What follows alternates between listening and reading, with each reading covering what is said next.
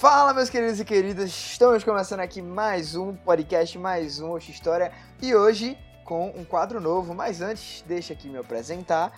Meu nome é André Araújo e eu estou aqui ao lado do meu queridíssimo ou não Silvio Joaquim Silvão. Hoje o Oxa História está estreando aí um quadro novíssimo, né? E com um nome peculiar, característico do Oxa História. Macaxeira Veloz. O que é que você tem a dizer sobre isso? Macaxeira Veloz chega para chegar, chega para dançar, chega para pular. Como já dizia Sandy Júnior. Vamos pular, vamos pular, vamos pular, vamos pular. Vamos pular. Portanto, o nosso conteúdo hoje é rápido, é sensa, é lindo, é sexy, é importante. Portanto, André, me diga uma coisa, qual é o tema e fala logo se tu é bonito ou se tu é feio, cara. Exatamente, a gente vai fazer uma coisa que a gente não consegue fazer, que é falar rápido. Então, tudo isso aqui vai ter que durar apenas 5 minutos. E já está valendo desde que a gente começou esse episódio. Por isso, minha Perceba gente... que ele não respondeu se ele é bonito ou se ele é feio. Perceba Não, cara, isso. assim, é eu acho que já tá claro, né? Que, assim, eu tô naquele patamar, sabe? Não, não, assim, eu tô mantendo a humildade, assim, tô mantendo a humildade pros ouvintes, entendeu?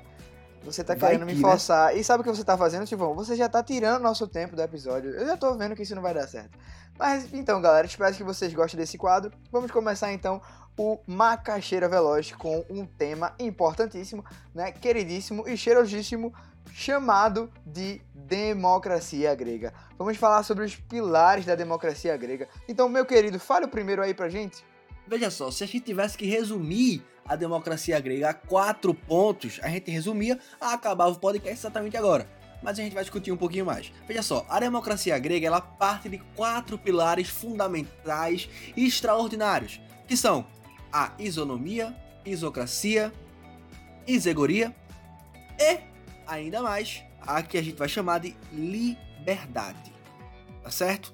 Tudo isso são pontos fundamentais da democracia grega que não pode ser pensado longe desse fundamento grego, que é justamente a democracia.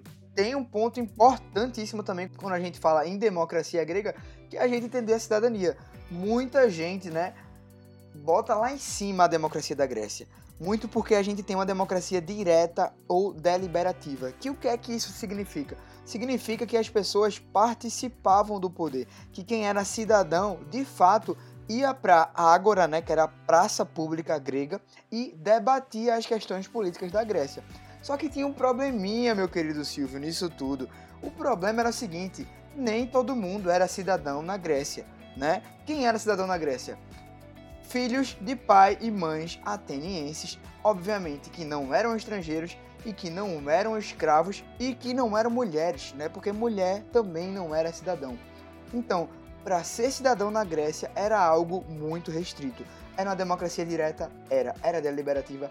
Era. Mas nem todo mundo acabava participando, né? Apesar de todos os cidadãos participar, nem todo mundo era cidadão. Então esse também é um dos grandes dilemas da democracia grega. Oxê, André, mas não, é, mas não é democracia? Como é que o povo não participa? Ah, porque não é bem uma democracia. Perceba que os conceitos, que os valores são modificados ao longo da história. E aí, para acrescentar ainda mais essa discussão, perceba, o número total, basicamente, que é estimado, é, o- os cidadãos gregos, baseia-se ali em, em torno de 42 mil. Entretanto, como uma praça, que a gente já acabou de dizer que é a Ágora, ela não, ela não comportava tudo isso. E aí, basicamente, 25 mil pessoas apenas votavam. Ou seja, de 42 mil pessoas, que já eram a exclusão da sociedade grega por inteira, no caso, a sociedade ateniense, desses 42 mil, apenas 25 mil votavam. Por quê? Como a praça não comportava todo mundo, e a votação, mais um ponto importante, era direta, a participação grega era direta, apenas 25 mil participavam. Então, a gente tem a limpa, da limpa, da limpa. Sem contar também as instituições dessa democracia grega, dessa política grega, né? Que é a bulé e a eclésia. Exatamente. Então, com isso, a gente encerra o episódio de hoje, rapidíssimo, né? O, o nosso já querido Macaxeira Veloz já, já- nem chegou e já se tornou querido, né? Esse nome aí, quando o Silvio disse, eu disse, meu amigo, é esse aí.